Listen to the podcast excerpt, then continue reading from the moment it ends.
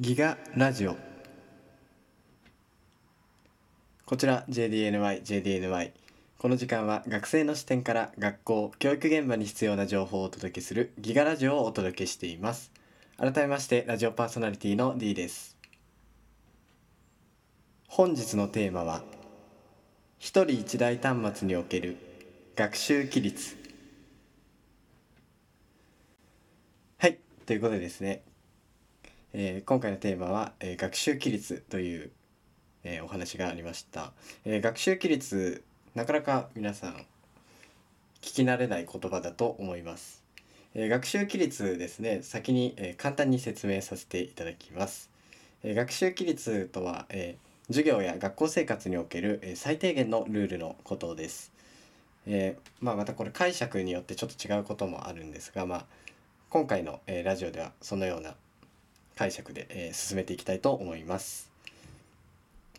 例えばですね今こう授業や学校生活における最低限のルールっていうお話をしたんですけどこう何かに置き換えて考えた方がいいなと思ってるので例えばこうスポーツのサッカーを例に例えてみるとサッカーは手を使っちゃいけないルールっていうものがあるじゃないですか。でそのルールを当然破ってフィールドプレイヤーの人が手でボールを抱え込んで急にゴールに向かって走ってったらそれはもうサッカーとして成立しないわけなんですよ。でまあサッカーの中で言えばそれが最低限のルールなんですよ。で逆に今言った学習規律に置き換えて考えてみると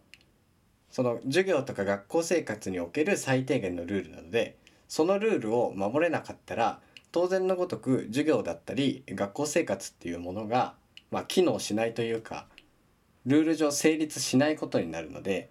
まあ、うまく進められなかったりするっていうことになってくるんですよ。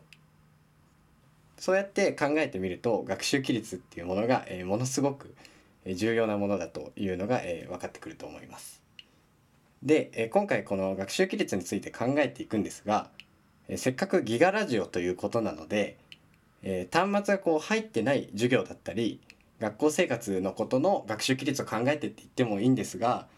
えー、1人1台端末が入ってるというかまあ1人1台端末における、えー、学習規律について、えー、皆様と考えていけたらなと思います。今回、まあ、いつもはですね大体このパーソナリティの D が、えー、こんな学習規律あった方がいいんじゃないのかなとかって言って考えて本で調べてきたりするっていう形が多いんですけど今回はその学習規律に詳しい方にインタビューしてまいりました。今回その匿名 Y さんですね、えー、学習規律に詳しいということで、えお聞きしてきました、えー、お聞きしたことは以下の3点になります。まず1人1台端末環境で必要になりそうな、え学習規律は何なのか。で、えその中でも一番重視したい学習規律が、え何なのか。でまたその理由はなぜかということを、えー、お聞きしてきました、えー、Y さんはですね一人一台端末環境で必要になりそうな学習規律に対しては話を聞くときは、えー、端末を閉じるということを、えー、おっしゃっていましたでまたそれが一番重要になってくるというかまあ必要になる重視したい学習規律ということになっていました。でその理由はなぜかと、えお聞きしたところ端末を開いてると画面を見てしまい、え人の話を聞かなくなります、え大人もそうですが画面がついてると無意識に画面を見る傾向にあると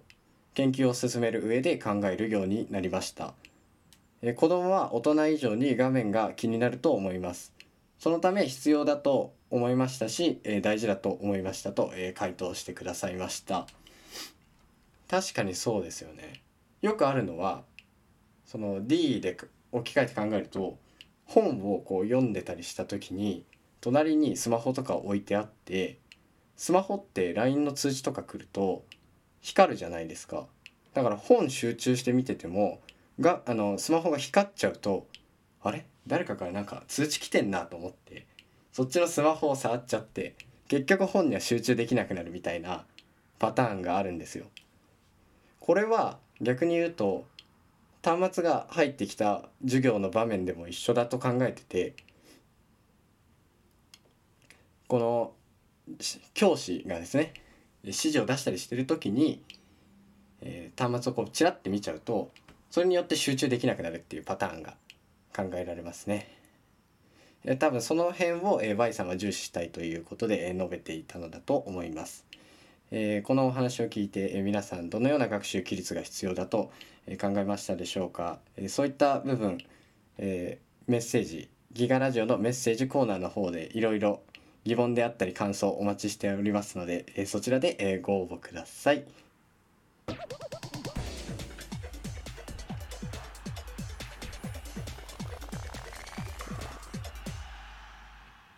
ギガラジオ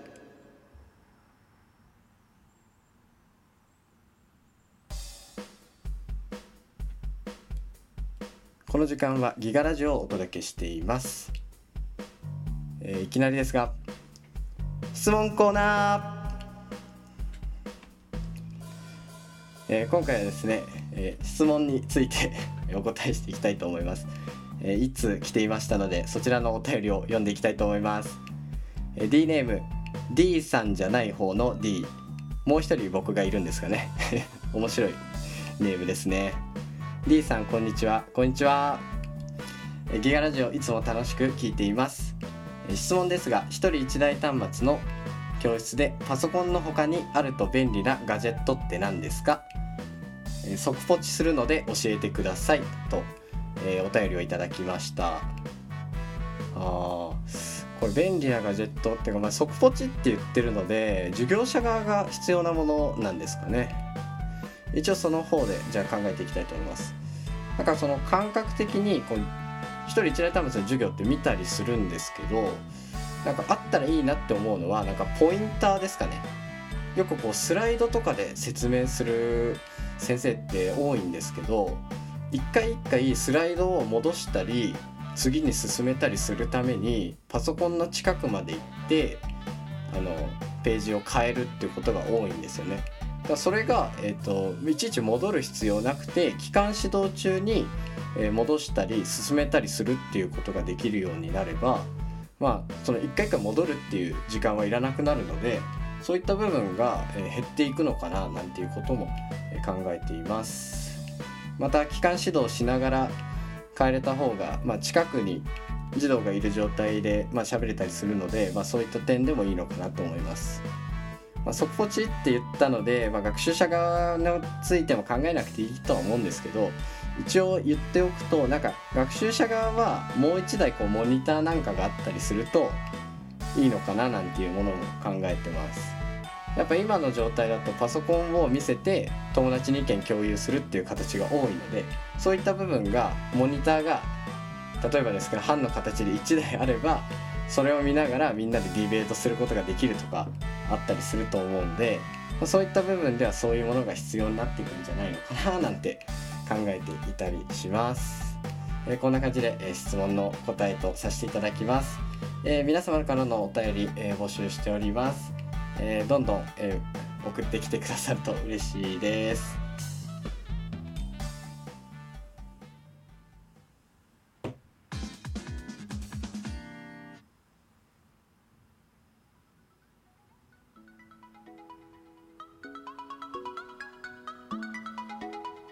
この時間はギガラジオをお届けしていました、えー、本日のテーマですね。一人一台端末における、えー、学習規律ということで進めてまいりました、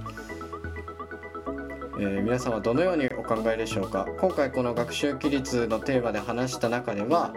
えーと、Y さんが重視しようとしてた、